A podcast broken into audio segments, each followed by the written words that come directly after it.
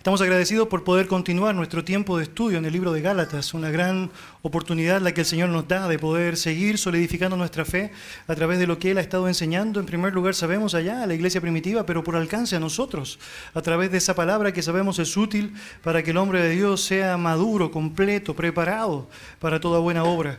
Y qué bueno es saber que el Señor ya nos ha permitido ir avanzando capítulo a capítulo y llegamos ya la semana anterior al capítulo 3 y continuamos allá cimentando nuestra convicción por el Evangelio bíblico, por la verdad del Señor. Hay una frase muy popular que se le atribuye a varios autores. Esta frase dice lo siguiente, un pueblo que no conoce su historia está condenado a repetirla. Y aunque esa frase sabemos no es una verdad inspirada por Dios, lo cierto es que hay mucho de verdad. Incluso es bien demostrable en la historia que muchos han descuidado las lecciones de la historia y han vuelto a caer en los mismos errores, los mismos errores. De hecho, obviamente el pueblo de Israel, que aparece descrito en la Biblia con mucho detalle, nos enseña precisamente esa realidad, desconociendo, descuidando, olvidando la verdad de lo que Dios había hecho, de lo que Dios era volvieron a caer, caer sistemáticamente, error tras error, engaño tras engaño.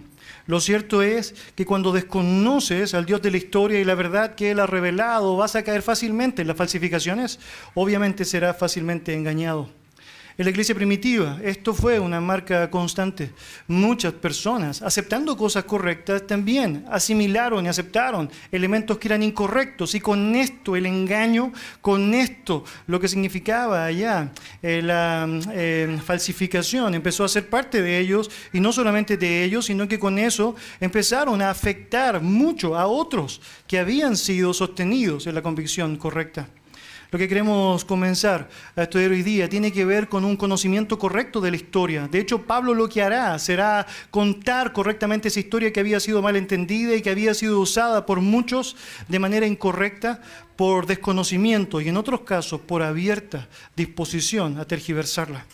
La palabra de Dios nos enseña, por ejemplo, en el libro de Hechos, capítulo 15, que habían algunos que venían de Judea, dice el texto, y enseñaban a los hermanos, si no os circuncidáis conforme al rito de Moisés, no podéis ser salvos. La enseñanza que ellos habían asimilado era que para ser salvo entonces necesitaban eh, participar de la circuncisión. El mismo capítulo, en el versículo 5, nos muestra otro episodio de ello.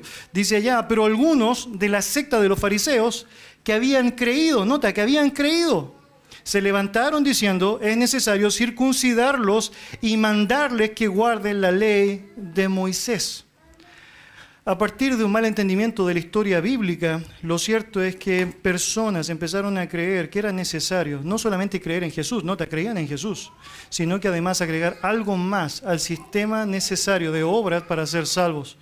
Ellos no estaban abiertamente diciendo no creas en Jesús, de hecho lo creían, creían en Él, estaban diciendo cree en Jesús y también hace esto. Y con eso, obviamente, una gran, una gran eh, muralla se desplomaba sobre todos, los que no podían mantenerse firmes, porque necesariamente al tener esta dualidad de pensamiento, al decir que Cristo necesita algo más para hacerte salvo, estás obviamente hundiéndote en una convicción que el Señor espera no sea tal en ti. De hecho, precisamente esto es lo que pasa en Galacia. Los judaizantes entraron en la iglesia y empezaron a decirle a las personas, mira, para ser verdaderamente salvo tú necesitas circuncidarte, para ser salvo tú necesitas cumplir toda la ley de Moisés. Y los gálatas están allá diciendo, bueno, tiene sentido, parece que es lo que hay que hacer. Esa es la razón por la cual Pablo necesita escribir y necesita ser muy fuerte para mostrarles el error en el cual han caído. De hecho, en el capítulo 2, versículo 21, es decir, Pablo llega a este punto en cuanto a su clímax. Él dice, pues si por la ley fuese la justicia, entonces por demás murió Cristo. Si tú eres de aquellas personas que necesita algo más que Cristo para ser salvo, no tiene sentido entonces su muerte. Si piensas que necesitas algo que pueda complementar a Cristo, obviamente no tiene sentido que Él lo haya hecho. Si tú puedes hacer algo por tu salvación, no hay ninguna razón para que Cristo haya venido porque precisamente Él vino para proveer lo que tú y yo jamás podríamos haber obtenido por nuestras propias fuerzas. Y eso es precisamente la línea de argumentación que Pablo ha querido utilizar en toda esta epístola y que Dios espera que nosotros también comprendamos. No hay nada humanamente en nuestras propias fuerzas que podamos hacer para obtener la salvación. Esta siempre ha sido a lo largo de la historia por la fe en Dios, por la fe en, la revelación de Dios. Si usted ha estado un tiempo con nosotros, usted habrá notado que Pablo sigue una línea constante de pensamiento para tratar de enfatizar este punto. La justificación es solo por la fe. De hecho, él ha mostrado, por ejemplo, que él es una buena prueba de eso. Dios le ha escogido desde el vientre de su madre y le ha permitido reconocer la salvación. Él muestra, si hubiese dependido de él, él hubiese seguido siendo fariseo de fariseos. Eso era muy prestigioso, eso valía mucho la pena, eso no te generaba conflictos con mucha gente. De hecho, arraigaba para él popularidad. Pero él sabía, el Evangelio de Jesucristo le había transformado. De hecho, llega al punto de señalar en el capítulo 2, con Cristo estoy juntamente crucificado y ya no vivo yo, mas Cristo vive en mí. Por lo tanto, él muestra en su línea de argumentación la justificación por fe. Es cierta, yo soy una evidencia de eso. Pero también ha dicho, ustedes son evidencia de eso. En el capítulo 3, en los primeros versos, Él le dice a los Gálatas, cuando ustedes recibieron el Espíritu, cuando ustedes fueron salvos, ¿fueron salvos por cumplir las obras de la ley o solo por la fe? Y les hace recordar la historia de ellos. Pablo les había predicado tiempo antes y ellos no habían hecho obras de la ley, no se habían circuncidado. De hecho, los Gálatas, que eran gentiles, ni tenían idea de cómo llevar adelante todas las normas de la ley. No era un tema para ellos. Entonces Pablo les dice, ustedes tampoco necesitaron de aquello, ustedes son evidencia de que la salvación es únicamente por la fe. Bueno, lo que Pablo va a hacer ahora es muy interesante porque va a ocupar esta sección de los versículos 6 en adelante para mostrar que en la historia, en la historia, siempre la salvación fue por fe. Y con eso obviamente va a sembrar un argumento poderosísimo que obviamente también Dios espera que tú y yo podamos comprender. Vayan su Biblia entonces a Gálatas capítulo 3, versículo 6 al 14. La palabra del Señor dice así. Así Abraham creyó a Dios y le fue contado por justicia. Sabed por tanto que los que son de la fe o de fe, estos son hijos de Abraham. Y la escritura, previendo que Dios había de justificar por la fe a los gentiles, dio de antemano la buena nueva a Abraham, diciendo, en ti serán benditas todas las naciones de modo que los de la fe son bendecidos con el creyente Abraham, porque todos los que dependen de las obras de la ley están bajo maldición, pues escrito está, maldito todo aquel que no permaneciere en todas las cosas escritas en el libro de la ley, para hacerlas. Y que por la ley ninguno se justifica para con Dios. Es evidente, porque el justo por la fe vivirá. Y la ley no es de fe, sino que dice, el que hiciera estas cosas vivirá por ellas. Cristo nos redimió de la maldición de la ley, hecho por nosotros maldición, porque está escrito, maldito todo el que es colgado en un madero, para que en Cristo Jesús la bendición de Abraham alcanzase a los gentiles, a fin de que por la fe recibiésemos la promesa del Espíritu. Vamos a orar.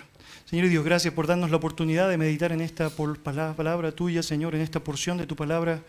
Gracias por darnos la oportunidad de poder encontrar en la Biblia lo que necesitamos, Señor.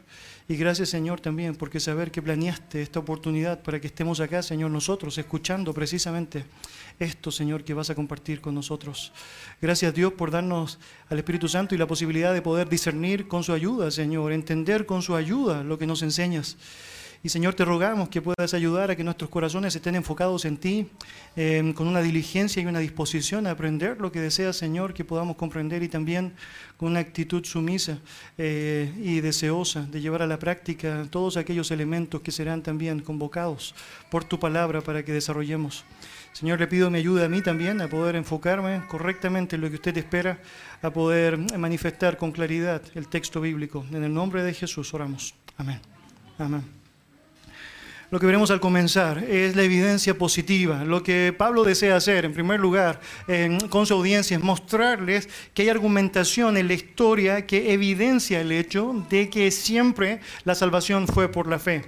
Y comienza así, mira versículo 6. Así Abraham creyó a Dios y le fue contado por justicia.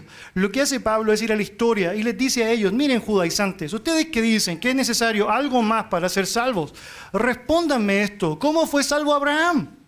Ahora, la pregunta que Pablo podría estar haciendo allá a su audiencia era una pregunta que sería respondida de esta manera por los judaizantes.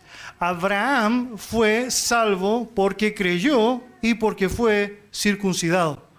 Esa sería, francamente, su respuesta. Es porque ellos al mirar la historia, lo que hicieron fue absorber de la historia lo que ellos pensaron sería la interpretación correcta y no precisamente lo que la Biblia estaba enseñando. Estaban haciendo lo que muchos hacen en nuestros días, de querer buscar en la Biblia o querer que la Biblia diga lo que ellos desean y no sacar de la Biblia lo que precisamente ella está diciendo. Ellos hicieron este ejercicio lógico. La Biblia dice que Abraham fue salvo. La Biblia dice que fue salvo por la fe. La Biblia dice que Abraham se circuncidó. Por lo tanto, la conclusión a la que llegaron fue, para ser salvo necesitas creer y necesitas circuncidarte. Y empezaron a imponer a las personas el hecho de su necesidad de la circuncisión para evidenciar realmente que habían sido justificados. Pero esa línea de argumentación que ellos utilizaron estaba lleno de sesgos, estaba lleno de eslabones que no estaban siendo bien concluidos, estaban llenos de malas interpretaciones de lo que significaba la historia. Por lo tanto, Pablo les va a enseñar la historia correcta. Pablo se las va a contar bien. Y Pablo con eso, obviamente, y Dios con eso nos va a enseñar a nosotros la historia también de la manera correcta. Déjeme explicarlo así. Él comienza este argumento dando una evidencia firme de la salvación por la fe. Dice, así Abraham creyó a Dios y le fue contado por justicia. La base de su argumento no tiene que ver con lo que él cree que pasó. No es que él está diciendo, yo creo que Abraham fue salvo porque creyó. Él está citando textualmente la escritura y esto es clave. Acompáñame en su Biblia, por favor, a Génesis capítulo 15. La frase que él utiliza en Gálatas es exactamente eh, una frase bíblica.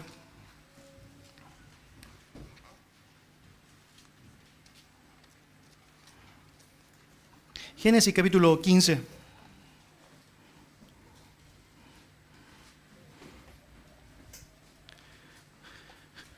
Versos 1 en adelante, la palabra del Señor dice así. Después de estas cosas vino la palabra de Jehová a Abraham en visión diciendo, no temas, Abraham, yo soy tu escudo y tu galardón será sobremanera grande. Y respondió Abraham, Señor Jehová, ¿qué me darás, siendo así que ando sin hijo y el mayordomo de mi casa es ese Damaseno Eliezer? Dijo también Abraham, mira que no me has dado prole, y he aquí que será mi heredero un esclavo nacido en mi casa. Luego vino a él palabra de Jehová diciendo, no te heredará este, sino un hijo tuyo será el que te heredará. Y lo llevó afuera y le dijo, ahora mira a los cielos y cuenta las estrellas, si las puedes contar. Y le dijo, así será tu descendencia. Y creyó a Jehová y le fue contado por justicia. ¿Nota lo interesante? Pablo en Gálatas está citando textualmente lo que sucedió acá. El momento en la historia en donde Abraham dejó en evidencia el hecho de haber creído en Dios. Dios le ha dado una promesa, una promesa que sabemos es explícita en la escritura, y lo que hace Abraham es creerle a Dios y con eso, obviamente, marcar, según la historia bíblica, el día de su justificación. Ahora, la historia comienza allá. Génesis capítulo 11, por favor, si retrocedes en tu Biblia.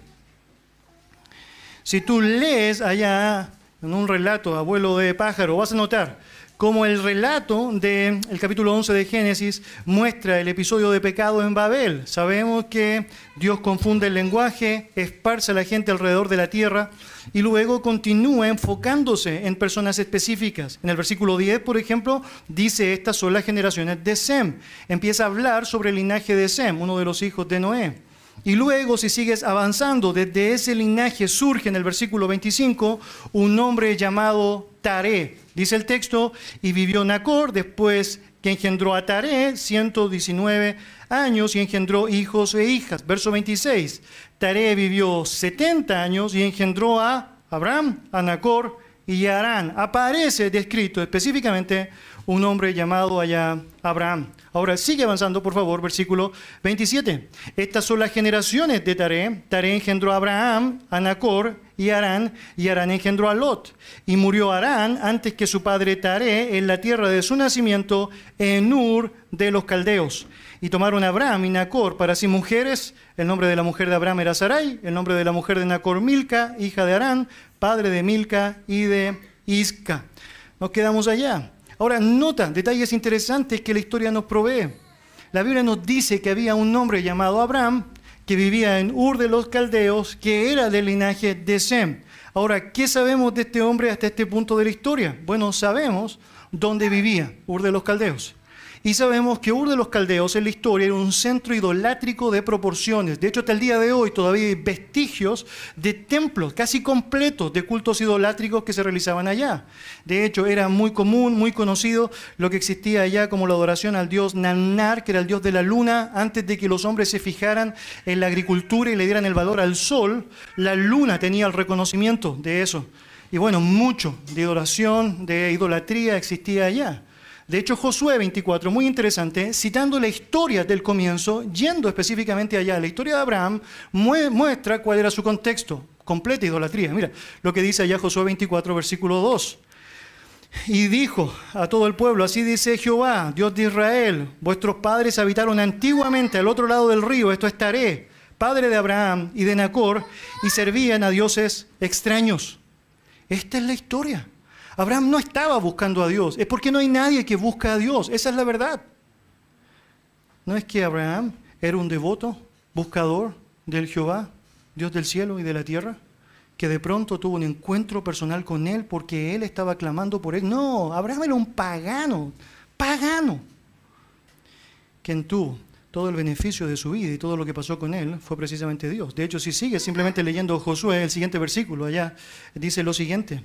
Dios hablando, y yo tomé a vuestro padre Abraham al otro lado del río, y lo traje por toda la tierra de Canaán, y aumenté su descendencia, y le di a Isaac. Fue Dios quien hizo lo que hizo con Abraham. Fue Dios quien le sacó del entorno idolátrico. Fue Dios quien le dio una promesa, específicamente hablando. Fue Dios quien graficó esa promesa por medio, entre otras cosas, de Isaac, su propio hijo. Fue Dios. Esa historia es muy interesante. Mira el capítulo 12 de Génesis. El texto dice así. Pero Jehová había dicho a Abraham, vete de tu tierra y de tu parentela y de la casa de tu padre a la tierra que te mostraré. Y haré de ti una nación grande y te bendeciré y engrandeceré tu nombre y serás bendición. Bendeciré a los que te bendijeren y a los que te maldijeren, maldiciré. Y serán benditas en ti todas las familias de la tierra. ¿Por qué Dios hizo eso con Abraham? Por el puro afecto de su voluntad. Eso dice Efesios capítulo 1. No había nada especial en Abraham. De hecho, era tan despreciable como tú y yo somos despreciables en nuestros pecados ante Dios. Y por la misma razón que la gracia de Dios pudo alcanzarte a ti, la gracia de Dios alcanzó a Abraham. Ahora, muy interesante, cuando llegas al capítulo 15, ¿recuerdas que ya empezamos? Abraham recuerda que Dios le ha hecho una promesa y está dudando de esa promesa. La razón es, clara o no. Dios me dijo que iba a darme una gran descendencia como las estrellas del cielo, pero resulta, ya estoy avanzado de edad, no tengo un hijo. Entonces él concluye esto. Hay un esclavo que ha nacido en mi casa, se llama Eliezer. La cultura decía que si tú no tenías herencia, podías adoptar a un esclavo y él sería quien llevaría tu nombre. Él sería quien llevaría tu genealogía. Y él dice, esto es lo que voy a hacer. Y Dios muestra que él es fiel y verdadero a lo que él prometió y le señala. Versículo 4 del capítulo 15 de Génesis. No te heredará este, sino un hijo tuyo será el que te heredará. Y lo llevó afuera y le dijo, mira ahora los cielos, cuenta las estrellas y las puedes contar. Y le dijo, así será tu descendencia. Y creyó a Jehová y le fue contado por justicia. Esta es la historia. Cuando te das cuenta de lo que sucede allá, notas que obviamente Dios tiene injerencia directa en todo lo que ha sucedido. Y la respuesta que Abraham tiene por la gracia de Dios es una respuesta de fe. Le cree, le cree. Queridos, esta es la argumentación que Pablo quiere describir a los Gálatas. Cuando, cuando, cuando Abraham fue salvo, no fue por lo que él podía haber hecho. De hecho, todo lo que hacía hasta ese punto era terrible, era terrible.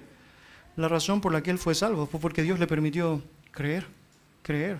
Es tan marcado ese elemento en la escritura que el propio Pablo lo utiliza en varios, en varios, en varios pasajes. El propio Santiago incluso hace lo mismo allá en su epístola. Mire allá los detalles, versículo 3 de Romanos 4. Porque ¿qué dice la escritura? Creyó Abraham a Dios y le fue contado por justicia. Romanos 4, versículo 9. ¿Es pues esta bienaventuranza solamente para los de la circuncisión o también para los de la incircuncisión? Porque decimos que a Abraham le fue contada la fe por justicia. Romanos capítulo 4, verso 22. Por lo cual también su fe le fue contada por justicia. Mira Santiago capítulo 2 versículo 23. Y se cumplió la escritura que dice, Abraham creyó a Dios y le fue contado por justicia y fue llamado amigo de Dios. Bueno, muy importante detalle de estos pasajes. Todo el tiempo escritura, dijo. Lo dijo la escritura. Sale las escrituras. Se menciona en las escrituras. Es porque cualquier argumento que tú quieras utilizar fuera de la escritura jamás tendrá el peso de la verdad que se encuentra en ella. Pablo está diciendo, si vamos a discutir cómo las personas obtienen la salvación y lo hacemos en términos humanos, vamos a encontrar 10.000 posibilidades distintas. 10.000. Usted podría decir que para ser salvo hay que teñirse el cabello, para ser salvo hay que pesar un cierto peso específico, para ser salvo necesita medir de una cierta estatura particular o tener un auto específico. Todo eso sería un desgaste absoluto e infructuoso. Si usted quiere saber cómo hay que ser salvo, usted necesita ir a la escritura, porque la fe viene por el oír, la palabra de Dios. Y Pablo está diciendo, vayan a la escritura, no se engañen más. La escritura dice, la forma en como Abraham fue salvo fue por la fe. Fue por la fe. Mis hermanos, siempre la salvación ha sido por la fe. No siempre toda la gente ha tenido toda la revelación. Pero con la revelación que tuvieron, las personas demostraron su fe a Dios creyéndole. Abel, dice Hebreos capítulo 11, por la fe fue salvo. No tuvo toda la información que Noé tuvo, pero tuvo la suficiente para demostrarle a Dios que creía en él. Noé no tuvo toda la información o la suficiente información que podríamos pensar nosotros que tuvo Moisés, pero Noé fue salvo porque le creyó a Dios. Dios dijo, va a llover, y Noé, que hasta sus días ni siquiera sabía lo que era la lluvia, bueno, si Dios dice que va a llover, irá a llover o no. Moisés no tuvo toda la revelación progresiva que tú y yo tenemos. Muy interesante, muy interesante. Pero Moisés fue salvo porque le creyó a Dios. Usted y yo tenemos la revelación completa. Usted y yo sabemos que hay un solo nombre bajo el cielo dado a los hombres en los cuales las personas pueden ser salvos, Jesucristo.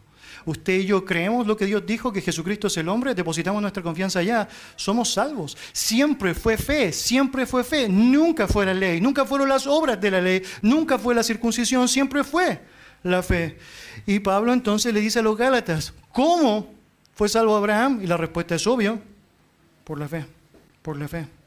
Un punto al margen muy interesante, en la historia judía había obviamente de parte de los judíos un celo a su condición. Ellos se jactaban de su condición, de ser obviamente el pueblo de Dios.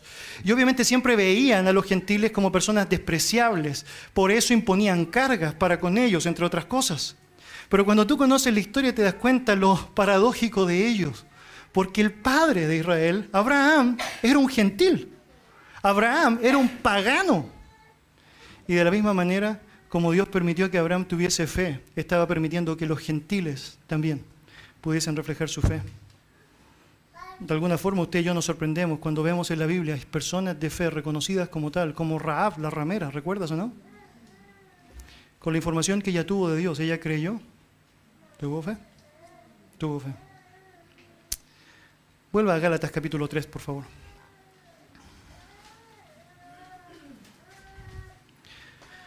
Dice verso 6, así Abraham creyó a Dios y le fue contado por justicia. Sabed, por tanto, que los que son de la fe, estos son hijos de Abraham. Muy interesante lo que está haciendo Pablo ahora es que está poniendo una línea de avance o de genealogía espiritual que llega hasta Abraham, que incluye no solamente a los judíos, sino que incluye a todos los que creen. Usted debe saber, si usted ha creído, usted en términos bíblicos viene de la herencia espiritual de Abraham. Abraham es el padre de los que creen, el padre de la fe. Y esto es lo que está diciéndole eh, Pablo a los Gálatas, Creo que sin duda debe haber sido, imagine la escena muy animante para los Gálatas. Están todo el tiempo escuchando allá como pulga en el oído a estos judaizantes diciéndole, necesitas hacer esto, necesitas hacer esto, necesitas hacer esto. Y de pronto viene Pablo y le dice, hey, necesitas creer. Si has creído, tienes garantías preciosas. Y eres parte de la familia de Abraham. De hecho, es tan interesante eso que otra vez Pablo va a la historia correcta, bien contada. Mira versículo 8, y la escritura, previendo que Dios había de justificar por la fe a los gentiles, dio de antemano la buena nueva a Abraham diciendo, en ti serán benditas todas las naciones. Note esto, mire, esto no fue un invento nuevo, esto no es una norma nueva, cuando Abraham creyó y le fue contado por justicia. Dios le dio una garantía preciosa, una promesa tremenda. En Génesis 12 le dice, serán benditas en ti todas las naciones. Dios ya había pensado desde el comienzo en los gentiles. Esto no es algo distinto en la historia, ya existía una promesa determinada. Pablo señala, Reconocer, en conclusión, que los hijos de Abraham son los que han tenido fe. Hay una identificación directa en la historia con todos aquellos que han tenido fe. Es este el instrumento que Dios ha manifestado para poder ser salvos. Ahora, la pregunta que podría generarse alrededor de este pasaje es por qué entonces, si era tan explícito en la historia el hecho de que la salvación era por la fe, metían tanto el asuntito de la circuncisión. ¿Cuál es el punto con la circuncisión? Y de alguna manera, aunque no podemos abarcar todos los detalles de la historia ya, permítame darles luz en relación a cuál fue el gran problema asociado a este tema. Cuando usted nota la historia, usted se da cuenta que sí sucedió la circuncisión. De hecho, Dios estableció la circuncisión como una señal del pacto para Abraham y de ahí en adelante a toda su genealogía étnica, a todos aquellos que venían de su propio linaje. Mire Génesis capítulo 17, por favor.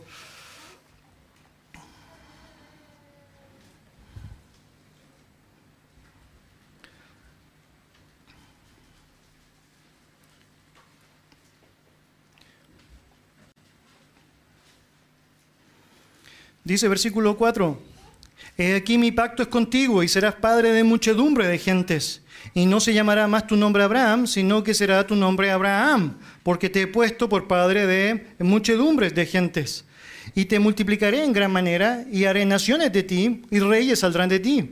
Y estableceré mi pacto entre mí y ti y tu descendencia después de ti en sus generaciones, por pacto perpetuo para ser tu Dios y el de tu descendencia después de ti y te daré a ti y a tu descendencia después de ti la tierra que moras, toda la tierra de Canaán, en heredad perpetua, y seré el Dios de ellos. Dijo de nuevo Dios a Abraham, en cuanto a ti, guardarás mi pacto, tú y tu descendencia, después de ti por sus generaciones. Este es mi pacto que guardaréis entre mí y vosotros y tu descendencia después de ti será circuncidado todo varón de entre vosotros. Circuncidaréis pues la carne de vuestro prepucio y será por señal del pacto entre mí y vosotros. Y de edad de ocho días será circuncidado todo varón entre vosotros por vuestras generaciones, el nacido en casa y el comprado por dinero, a cualquier extranjero que no fuera de tu linaje, debe ser circuncidado el nacido en tu casa y el comprado por tu dinero, y estará mi pacto en vuestra carne por pacto perpetuo. Lo que está sucediendo en Génesis capítulo 17 es que Dios está refrescándole el pacto a Abraham. Recuerda, todo esto es lo que ya he prometido, todo esto es lo que va a suceder a Abraham. Pero agrega algo más que es muy interesante. Le dice que iba a haber una marca de ese pacto, una señal de ese pacto. Esa señal iba a ser la circuncisión. Es muy descriptivo el relato porque señala términos que no debemos eludir todos los términos asociados a la circuncisión tienen que ver con Noé y su linaje, ya sea aquel que era por sangre o aquel que se hacía prosélito para ser parte de su linaje. Dice, es un pacto entre ti y mí, un pacto entre ti, mí y tu descendencia. Vas a notar cómo eso permanentemente se nota alrededor del relato, se ve alrededor del texto y notarás, tal así como yo he notado, que evidentemente era una marca que Dios quería que fuese establecida. Ahora, un judío había asimilado entonces que así como la Biblia mencionaba que Abraham había sido justificado por la fe, y luego la Biblia mencionaba que Abraham se había circuncidado, necesitábamos entonces las dos cosas para ser salvo. Pero al hacer eso descuidaba todo lo que había sucedido en medio. Queridos, entre Génesis capítulo 15 y Génesis capítulo 17 pasan 14 años, 14 años. Si yo pienso que la historia es una historia continua o es parte del mismo suceso, podría generarme aquello mayor confusión. Pero por alguna razón la Biblia quiere mostrar capítulo a capítulo cuántos años tenía Abraham cada vez que algo sucede. Es porque quiere que tú y yo entendamos que había una relación de tiempo y distancia entre una cosa y otra. Si la Biblia dice que Abraham fue justificado por la fe, y sabemos que 14 años después él se circuncidó, ¿qué pasó con esos 14 años? ¿No fue salvo en ese tiempo entonces? ¿Qué sucedió? Ahora, pensando en la circuncisión, queridos, hay algo que es muy importante de comprender. Era una señal que Dios había establecido para con su pueblo, para manifestar su compromiso con el pacto que Dios había hecho específicamente a su pueblo la razón por la cual los judíos debían practicar la circuncisión, que era un corte allá en el prepucio del varón, que obviamente estaba ilustrando, entre otras cosas, este deseo de purificación de la fuente de la vida, este, esta sacada de un parte de un miembro del varón eh, pecaminoso, era la ilustración para poder obviamente eh, presentarse ante Dios correctamente. Y que sabemos no tenía ningún efecto, es decir, eh, en cuanto a lo que significaba la purificación de la vida, pero sí obviamente un efecto sanitario eh, que es evidente, no era otra cosa que una marca que representaba el hecho de que estaba de acuerdo con el pacto. Ahora, esta marca en la historia de Israel no fue consecuente con su lógica. Es porque no toda persona que se circuncida necesariamente es salvo. La razón es que no necesariamente quiere decir que has creído en Dios. Puedes hacerlo simplemente por ritualismo. Es por eso que Dios a lo largo de la historia de Israel está diciendo todo el tiempo, es la circuncisión del corazón. Tiene que ver con tu vida. Queridos, es muy importante que usted y yo podamos saber que la salvación de Abraham no fue por la circuncisión, sino que fue precisamente por la fe. De hecho, la mejor prueba es, como he mencionado, la distancia de tiempo que pasó entre uno y otro. De hecho, este es el argumento que utiliza el propio apóstol Pablo en Romanos 4. Acompáñame a Romanos 4, por favor.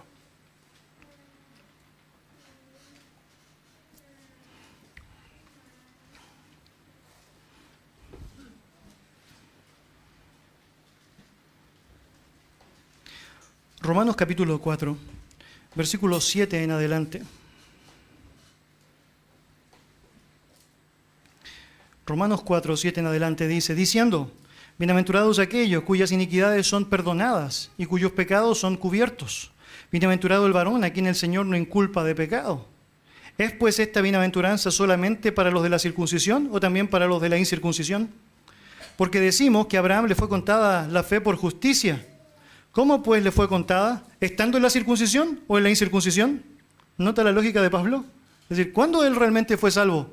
¿Antes de tener la circuncisión o después de la circuncisión? Y usted y yo sabemos la respuesta, ¿no? ¿Fue salvo? Antes de la circuncisión.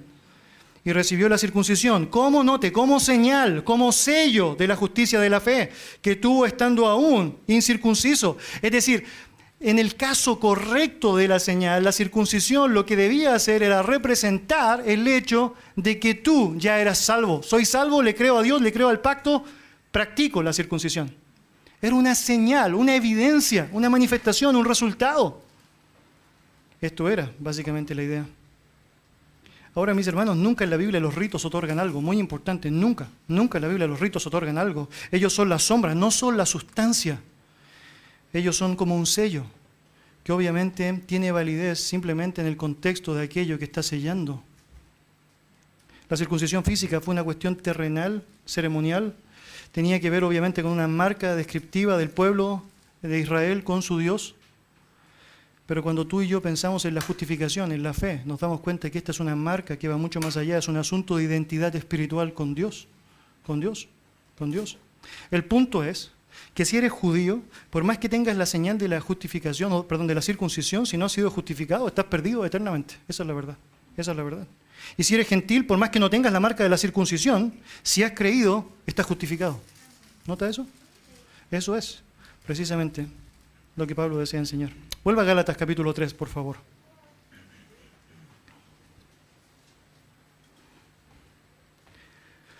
Versículo 9, dice así. Gálatas 3:9, de modo que los de la fe son bendecidos con el creyente Abraham. Los Gálatas gentiles habían sido hechos partícipes de la bendición espiritual. Efesios 1, hemos sido participantes de toda bendición espiritual en los lugares celestiales en Cristo, producto de la fe. Ellos podrían, como tú y yo podemos, llamarnos hijos de Abraham por la fe, porque Dios lo estableció así, y podemos estar convencidos de la justificación de nuestras almas si realmente hemos creído en Dios. El punto entonces, primer punto de Pablo a los Gálatas, la historia nos muestra que la salvación siempre ha sido por la fe, por creer en Dios. Segundo elemento otorgado allá tiene que ver con la evidencia negativa. Es muy interesante lo que va a suceder ahora. Lo que Pablo va a mostrar es que la salvación, bajo la lógica judaizante de cumplir las obras de la ley o la circuncisión como elementos fundamentales, es completamente infructuosa, no tiene sentido, es absurda, absolutamente absurda. Verso 10 dice así, porque todos los que dependen de las obras de la ley están bajo maldición, pues escrito está, maldito todo aquel que no permaneciere en todas las cosas escritas en el libro de la ley para hacerlas. Muy interesante, muy interesante. El punto es el siguiente. Si tú asumes que eres salvo por cumplir la ley de Dios, tienes que asumir automáticamente que estás perdido porque nunca podrás cumplir toda la ley de Dios. ¿Me explico? Es decir, por más que usted intente en su propia fuerza tratar de cumplir lo que Dios estableció en el decálogo, lo cierto es que tristemente tendrá que darse cuenta, no puede, no puede. Y esa es precisamente la razón por la cual la ley fue escrita. La ley no fue escrita para salvarle, la ley fue escrita para que usted se dé cuenta que no puede salvarse, que precisamente es pecador, que mirando allá se da cuenta, soy un ladrón, soy un codicioso, soy un adúltero, soy un mentiroso, soy un idólatra y que junto con eso usted se dé cuenta, no puedo hacer nada en mi fuerza, necesito a Cristo, necesito a Cristo, necesito a Cristo. Lo que Pablo hace para seguir esta lógica argumentativa es hacer lo que ha hecho consistentemente, ¿no? Cita la escritura, va a la escritura, va a la escritura otra vez, quiere mostrar a través de la escritura lo que realmente está sucediendo. Fíjate otra vez el verso 10, porque todos los que dependen de las obras de la ley están bajo maldición, pues escrito está, maldito todo aquel que no permaneciera en todas las cosas escritas en el libro de la ley. Lo que hace acá es bien interesante, Pablo, él va directamente allá, a Deuteronomio. Deuteronomio capítulo 27, versículo 26, que dice lo siguiente. Maldito el que no confirmare las palabras de esta ley para hacerlas. Y dirá todo el pueblo, amén. La escena gráfica es increíble. El pueblo de Israel está separado en dos grupos, hay dos montes, todavía existen. Estos dos montes había un valle en el centro y estaban uno al otro repitiendo la ley y el otro lado del pueblo confirmaba aquello. Es increíble, es increíble la escena si usted la ve en forma gráfica o arqueológica. Ahora, entre las cosas que ellos narran está esta declaración maldito el que no confirmare las palabras de esta ley para hacerlas. Nota lo que están diciendo. Si tú no conoces la ley, no sabes la ley y no haces la ley, eres maldito, maldito. Y el pueblo dice, amén. Bueno, de hecho en la historia de Israel muchas veces Israel dijo amén. Es como cuando usted y yo le decimos, Señor, nunca más te voy a fallar. Es una desgracia, es una tristeza realmente. Es una tristeza saber que esa frase nunca voy a poder cumplirla mientras esté en este cuerpo miserable de muerte, ¿no? Es una desgracia, es una desgracia tremenda, terrible, terrible. Pero lo cierto es que aunque eso pueda ser declarado muchas veces, Dios generó la provisión para aquello. Y la ley no era la provisión, la ley mostraba el error, la ley mostraba mi condición.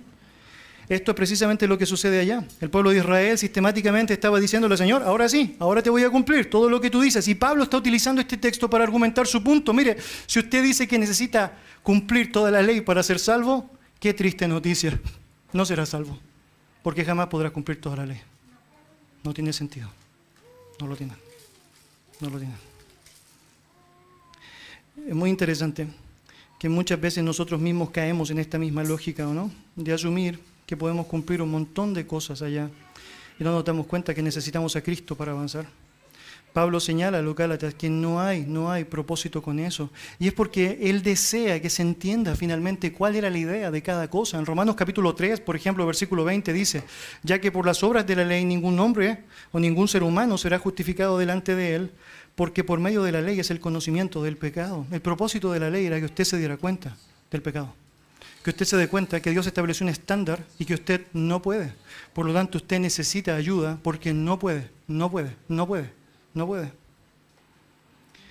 Si tan solo los judaizantes hubieran puesto más atención a la palabra de Dios y lo hubieran aceptado, habrían vivido y habrían sabido cómo es la manera de avanzar. De hecho, Pablo, otra vez citando la escritura en Gálatas, dice, porque el justo por la fe vivirá. Otra vez está citando ahora a Habacuc. Habacuc está en un entorno en donde existe un montón de perversión en su mundo y él está obviamente muy afectado porque Dios no está aplicando juicio tan severo como se lo merecen todos estos perversos, ¿no? Y hay allá una buena, buena, buena argumentación, pregunta y respuesta entre Dios y Habacuc. Finalmente la declaración de Dios es interesante. Habacuc, mire, van a pasar muchas cosas, muchas cosas van a suceder, pero tienes que saber esto, esto es una verdad, es decir, maravillosa, el justo por la fe va a vivir va a vivir. Pase lo que pase en el entorno, oposición, que haya idolatría, que haya opresión, que exista, si tú eres justo, vas a creer y vas a tener garantía de aquello. Si tan solo los judaizantes de la época de Gálatas hubiesen creído esa verdad, todo habría sido distinto. Todo habría sido distinto. Mire versículo 12 de Gálatas 3. Y la ley no es de fe, sino que dice, el que hiciera estas cosas vivirá por ellas. Otra vez Pablo citando, ahora citando Levítico 18, versículo 5. El texto dice, Por tanto, guardaréis mis estatutos y mis ordenanzas, los cuales haciendo el hombre vivirá en ellos, yo Jehová. La idea es esta, Pablo está diciendo, bueno, si realmente crees que debes cumplir todas las normas de la ley, bueno, vive adelante con ellas, sigue. Y te vas a dar cuenta muy prontamente que no es el camino, no es el camino, no es el camino. Déjeme agregar un punto al margen que creo que es muy interesante de decir. Recuerda que en el primer punto argumentamos que una razón por la cual no debes creer que la circuncisión es fundamental para ser salvo es que desde el momento de haber creído hasta la circuncisión pasaron por lo menos 14 años en la vida de Abraham. Por lo tanto, hay 14 años en donde Abraham, que Dios dice fue salvo, parece que no fue salvo. Entonces, eso no funciona, no calza. Ahora, debe este argumento ahora a la historia de la ley. Si realmente para ser salvo yo debo cumplir la ley, pregunta para usted, ¿en el tiempo de Abraham existía la ley? No, de hecho, no existió hasta 500 años de... 500, no, 14, 500. De hecho, ni siquiera Abraham, ni siquiera Isaac, ni siquiera Jacob tuvieron la ley. ¿Cómo puedes ser salvo por la ley si ni siquiera la tuviste? Obviamente creo, nos ayuda muchísimo comprender todo esto a la luz de la interpretación correcta de la escritura, porque obviamente hay un propósito allá que Dios espera que tú y yo entendamos, no agregues cargas que Dios jamás agregó. Por último, tenemos algo maravilloso en el texto y es precioso. Lo hemos cantado antes del sermón, ¿no? Muestra a Cristo, muestra a Cristo. Bueno, eso es lo que hace su palabra. Muestra a Cristo. La esperanza en Cristo. Mira lo que dice versículo 13 de Gálatas, capítulo 3. Cristo nos redimió de la maldición de la ley, hecho por nosotros maldición, porque está escrito, maldito todo el que es colgado en un madero para que en Cristo Jesús la bendición de Abraham alcanzase a los gentiles, a fin de que por la fe recibiésemos la promesa del Espíritu. Mire, el único en la historia que puede cumplir toda la ley en sí mismo es Cristo, sabemos. Por lo tanto, bien hacemos nosotros en no confiar en nosotros mismos y mirar a Cristo. Por eso debemos poner nuestra mirada en el autor y consumador de la fe, Cristo. Es porque el único que podía pagar correctamente el precio de nuestra maldad era precisamente Cristo. Y esto es precisamente lo que quiere enseñarnos eh, Pablo después de decir todo esto. Eh, Pablo señala Cristo nos redimió de la maldición de la ley. La palabra redimir, muy interesante, es una palabra que se utilizaba en términos coloquiales para el trato de lo que era la compra, el rescate o la liberación de un esclavo. Este era el uso práctico cotidiano que se daba. Alguien iba y pagaba el precio de un esclavo y en muchos casos después liberaba al esclavo, entonces estaba redimiendo, redimiendo. Bueno, esto es precisamente lo que Cristo hizo. Él que podía cumplir toda la ley, el que es santo, santo, santo, aquel que es perfecto en todos sus caminos, está ahora liberándote a ti, liberándome a mí de lo que significa el pago que debemos, que nos merecemos, que, que debemos tener. Y haciendo eso, obviamente, Él está tomando nuestro lugar. De hecho, dice, hecho por nosotros maldición, maldición, maldición. Em, cuando Cristo que no tiene pecado, por nosotros lo hizo pecado, dice la Biblia allá en Corintios 5, está representando en la cruz del Calvario esa manifestación tremenda de amor sustitutiva para que tú y yo podamos estar liberados. Este es el punto. Cuando miras la ley y las demandas santas de Dios, te das cuenta que no puedes. No puedes solo en tus propias fuerzas. Dios quiere, mira a Cristo. Miras a Cristo y te das cuenta que puedes ser más que vencedor por Cristo. Es decir, no por ti, no por mí, por Cristo. Por Cristo. Es descriptivo el texto, de hecho, para que no quede duda de eso, él dice, escrito está, maldito todo el que es colgado. Otra vez cita la escritura, muy interesante. La cita nuevamente, va a Deuteronomio capítulo 21, muy interesante. Déjame mostrarte la escena que ahora Pablo está citando. Este es el contexto. Dice, si alguno hubiera cometido algún crimen digno de muerte y lo hiciera morir y lo colgares en un madero, no dejaréis que su cuerpo pase la noche sobre el madero, sin falta lo enterrarás el mismo día, porque maldito por Dios es el colgado. Esta es la escena. Había una muerte terrible en el tiempo de los judíos allá, muy conocida por ellos, era la lapidación. Vemos escenas en la Biblia sobre eso. Las personas eran muertas por lapidación, pero luego eran expuestas, colgadas en un madero, sea un poste o sea un árbol, para que la gente pudiese ver cómo había quedado esa persona. Lo que graficaba con eso era, este hombre fue abandonado por Dios, fue abandonado por Dios. Es decir, el malhechor que merece la justa retribución, por haber hecho lo que hizo, murió y noten, dense cuenta, quede visible allá, este fue abandonado por Dios, abandonado por Dios. Maldito, maldito, literalmente maldito. Pablo está citando esa escena para referirse a Cristo, porque es muy similar lo que pasó con él. ¿Recuerdas allá? Estando en la cruz del Calvario ahora, Jesucristo es abandonado por Dios, abandonado por Dios. Dios mío, ¿por qué me has desamparado? ¿Recuerdas la escena? Oh, terrible. Y obviamente sabemos lo que sucedió allá. Jehová cargó en él el pecado de todos nosotros, todos nosotros. Eso dice la Biblia. Lo que sucede en la práctica es que Él está haciéndose maldito por nosotros, por nosotros. ¿Por qué hizo eso? ¿Por qué lo hizo? Versículo 14. Para que en Cristo Jesús la bendición de Abraham alcanzase a los gentiles, a fin de que por la fe recibiésemos la promesa del Espíritu. Esta es la historia. Abraham, siendo pagano, fue escogido por Dios y fue salvado por Dios. Dios le dio una promesa. Abraham va a ser el padre de la fe, de todos los que creen. Y a lo largo de la historia, todos los que hemos creído en Dios, hemos creído en la revelación de Dios, somos hijos de Abraham por la fe. Abraham también tuvo el privilegio de ser padre de Israel, del pueblo de Israel. Y había una marca distintiva de ese pueblo, se llamaba la circuncisión. Y los israelitas tenían el privilegio de saber que tenían un antepasado donde había comenzado todo, se llamaba Abraham. No comenzó con la circuncisión, comenzó con la fe, pero luego se estableció una señal para los judíos, se llamaba circuncisión. La palabra del Señor nos enseña que en el contexto de su propia vida ellos mismos se dieron cuenta, no podían seguir avanzando simplemente por cumplir o cumplir o cumplir regulaciones y requisitos, porque jamás podrían, por lo tanto necesitaban confiar, depender. Y la palabra del Señor nos enseña que el punto tenía que ver con Cristo, entregar finalmente la vida a Él, entregar la idea a Él. Cuando Abraham recibió de parte de Dios, serán benditas en ti todas las familias de la tierra. ¿Sabe la manera gráfica en cómo eso, entre otras cosas, se manifiesta?